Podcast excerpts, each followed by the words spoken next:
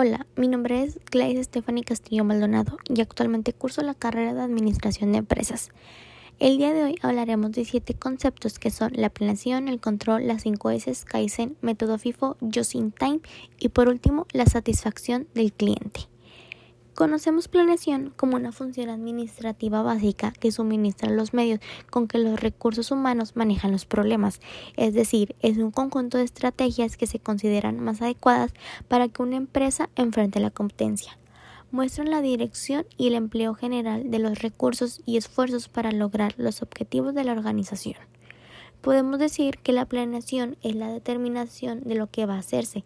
Incluye decisiones de importancia como el establecimiento de políticas, objetivos, redacción de programas, definición de métodos específicos y procedimientos.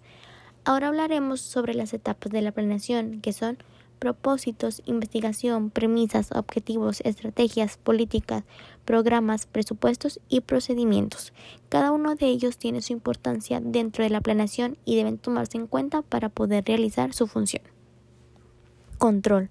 Definimos control como la función del proceso administrativo mediante la cual se evalúa, mide o supervisa la ejecución de los planes para poder detectar y regular desviaciones con el fin de establecer las medidas correctivas. ¿Qué quiere decir esto?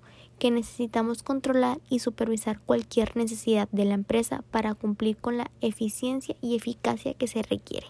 A raíz de todo lo anterior se desprende la relación con todo lo planteado, la medición para controlar, medir y cuantificar los resultados, detectar desviaciones y por último establecer medidas correctivas. Así que podemos decir que el control es sumamente importante para la empresa, ya que este mismo reduce costos y ahorramos tiempo para evitar errores. Las 5 S. ¿Qué son las 5 S? Es una técnica de origen japonesa destinada a mejorar y mantener las condiciones de la organización en orden y limpias para que tu lugar de trabajo sea un lugar limpio y seguro. Este método se puede aplicar en todo tipo de empresas, talleres y oficinas, pero se necesita el compromiso de todos y responsabilidad de todos hacer que funcione. ¿Y qué son las 5 S? A continuación te explicaremos a detalle su significado y en qué consisten estas cinco fases. 1. Seiri, que significa clasificación. 2. Seiton, que significa orden. 3. Seiso, que significa limpieza. 4. Seiketsu, que significa estandarización. Y por último tenemos Shitsuke, que significa disciplina. Kaizen. La palabra Kaizen significa mejora, pero si hasta le agregamos continua, se agrega todo el personal de la empresa, llámese gerentes, supervisores, trabajadores, en absoluto todos. En sí, la esencia del Kaizen es realizar el mejoramiento de los procesos antes de esperar que se obtengan resultados mejorados, es decir, que los problemas de la calidad deben atacarse de raíz. Eso se logra mediante un mejoramiento continuo a través de pequeños y grandes acciones, pero de forma diaria.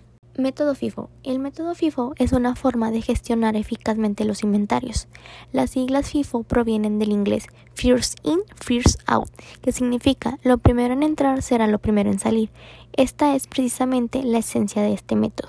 Lo primero que tienes que hacer para aplicar este método es tener muy claro cuál es el valor de tu mercancía. Esto será de vital importancia, no solo a la hora de agilizar el proceso, sino también para poder cumplir correctamente con tus obligaciones legales. En pocas palabras, el método FIFO valora tu stock según el precio el que compraste el producto, no el que lo venderás. Ahora hablaremos un poco sobre el método Just in Time, que también es denominado como sistema justo a tiempo. Es una metodología originalmente creada para la organización de la producción, cuyo objetivo es el de contar únicamente con la cantidad necesaria del producto o en el momento y lugar justo. Eliminar cualquier desperdicio o elemento que no aparte valor. Este método en una empresa requiere de un perfecto funcionamiento de la logística, con una comunicación y organización plena entre proveedores y clientes de la cadena de suministro. Y por último, hablaremos lo que es la satisfacción del cliente. La noción de satisfacción del cliente se refiere al nivel de conformidad de la persona cuando realiza una compra o realiza un servicio. Esto quiere decir que el objetivo de mantener satisfacción al cliente es primordial para cualquier empresa. Los beneficios de la satisfacción al cliente son numerosos.